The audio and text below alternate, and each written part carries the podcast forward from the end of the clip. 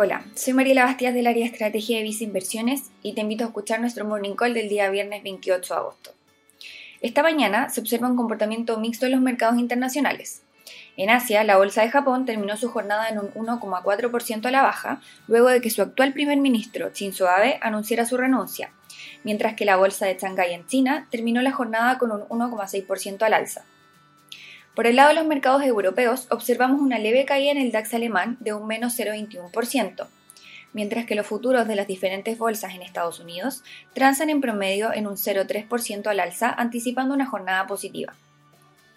Finalmente, el comportamiento de las tasas de interés en el bono del Tesoro de Estados Unidos a 10 años sube a niveles de 0,75%, impulsado en parte por el discurso del presidente de la Fed en el día de ayer, donde anunció un nuevo enfoque para su política monetaria, mientras que la tasa de 10 años del Bund alemán transa en menos 0,4%. En Visa Inversiones consideramos prudente mantener un portafolio diversificado, combinando activos locales e internacionales, al igual que activos de renta fija como de renta variable. En este sentido es que destacamos nuestros portafolios recomendados para cada perfil de inversionista, así como también nuestros fondos mutuos a tu medida.